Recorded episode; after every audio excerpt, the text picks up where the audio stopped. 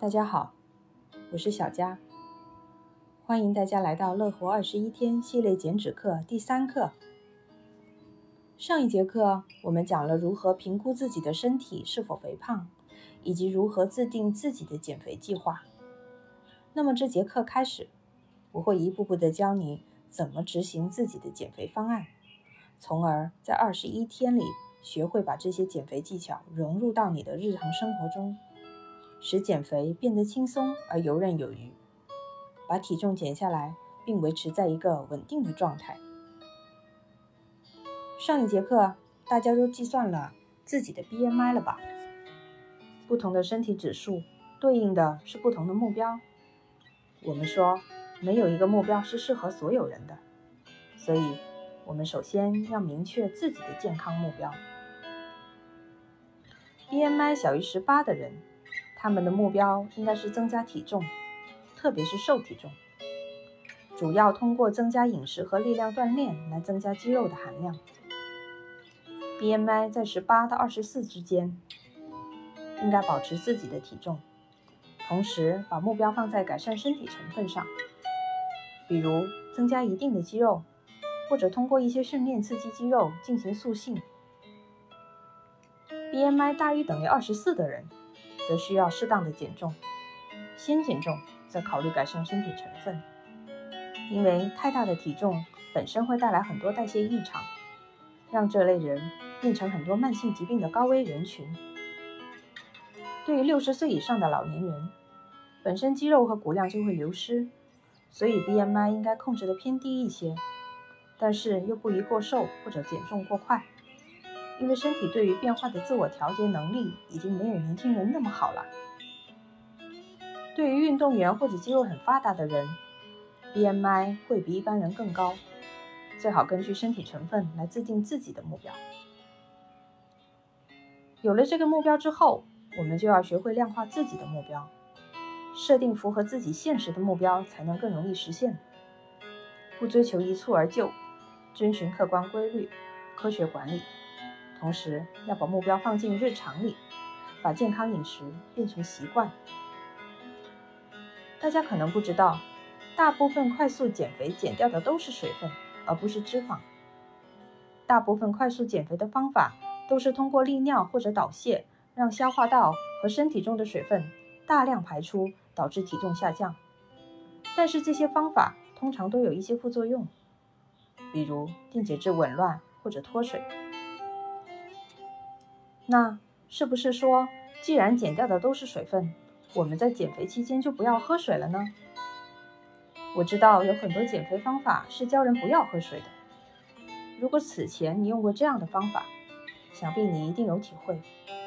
那样瘦下来的人，整个状态都是干瘪的、不舒适的，甚至会有各种亚健康的症状出现。我们都知道，水是生命之源。人可以三天不吃东西，但不可以三天不喝水。离开了水，我们的生命就会受到威胁。那么，具体我们每个人每天要喝多少水呢？水是让身体运作的能量，根据你体重来衡量要喝多少水才是最准确的。具体的算法是体重公斤数乘以三十二毫升。一个成年人大概每天需要喝水，一般在两升左右。很多学员一算出自己的需水量，通常都非常惊讶：要喝那么多水呀？是的，因为水在各项营养素中占了身体组织的最大部分。我们身体的百分之七十是水，各个器官组织需要水，皮肤需要水，关节和关节之间需要水。血液超过百分之九十以上是水，细胞内需要水，细胞和细胞之间也需要水，甚至是我们的每一次呼吸都需要水。水对身体太重要了，所以一旦缺水，体内的组胺和虫属激素就会活跃起来，调配干旱管理中心，它们会根据优先级对体内的存量水进行定量分配，并发出缺水信号。这些信号可能是关节痛、腰椎和后背疼痛、颈椎疼痛、肺炎、偏头痛，甚至反应迟缓、记忆力减退等症状。缺水导致血液粘稠度升高，进而影响血液循环。消化系统缺水导致消化液分泌不足，影响食物的消化吸收。肠道食物残渣就会在肠道聚集，造成便秘。肾脏毒素累积，排尿减少，颜色变深，出现肾结石。我们许多慢性疾病，仅仅是身体缺水造成的。我们说的水，是指白水、柠檬水、清汤水、花茶、淡茶水、菊花茶，但不包括浓茶和咖啡。为什么浓茶和咖啡不能代替水？这是学员们问的最多的问题。如果你原来一直是在喝茶和咖啡，建议你从今天开始减少摄入，因为茶和咖啡都是利尿的，不仅不能补水，反而会帮助身体排出水分。不仅是所有含咖啡因的饮料，还有大家都觉得很健康的果汁，都是利尿的。所以我们说喝水，就是说的 H2O 水，不是别的液体饮料。如果你作为茶和咖啡爱好者，可以在喝完咖啡后补充更多水分，比如喝掉两百毫升咖啡以后，补充三百毫升的水，一点五倍任何你喝的饮料。身体如果长期处于缺水状态，就会导致代谢变慢、循环变差，减肥的基础设施没搞好，后面花再多的功夫也是白搭。有的人说，我没觉得口渴呀，我一整天都在喝茶的。那是因为口渴的信号也需要水来传递到大脑。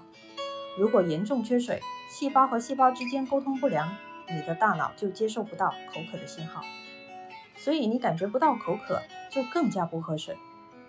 身体缺水，我们不只会感到口干舌燥，而是全身都不舒服。身体缺水的第一反应就是疲劳，所以如果你总是感觉疲惫没精力，除了饮食结构的问题。可能就是和喝水有直接的关系。那么我们应该怎么喝水？喝什么水最好？建议在温和气候条件下，轻体力活动的成年人每天应至少喝水一千二百毫升。以两百毫升的杯子为例，那么就是六杯水。如果体力活动量大或者环境温度高，那么就要适当多喝水。这里指的水不包括食物里的水。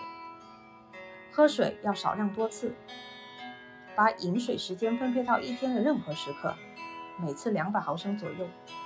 这样算下来，对于在办公室工作的人或者上课的学生来说，每隔一小时左右喝半杯到一杯水，回家休息时再喝上一两杯也就达到了。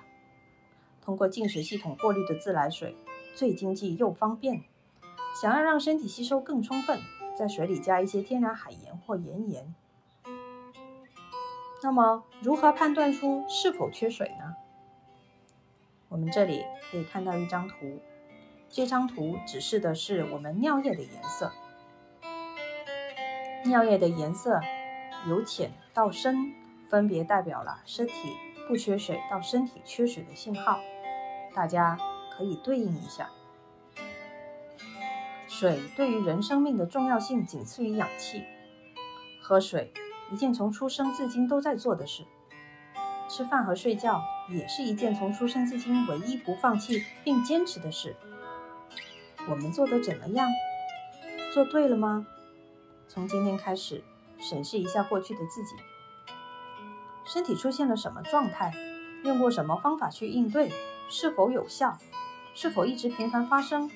可能就是这些最简单的事没做对，没做好。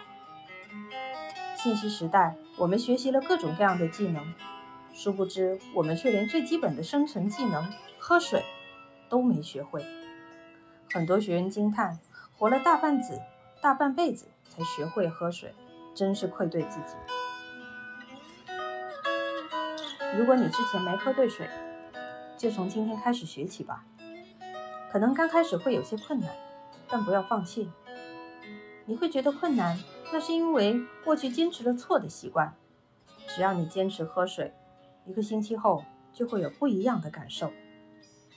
身体会自动提醒你要喝水，当你越喝越感觉口渴的时候，就对了。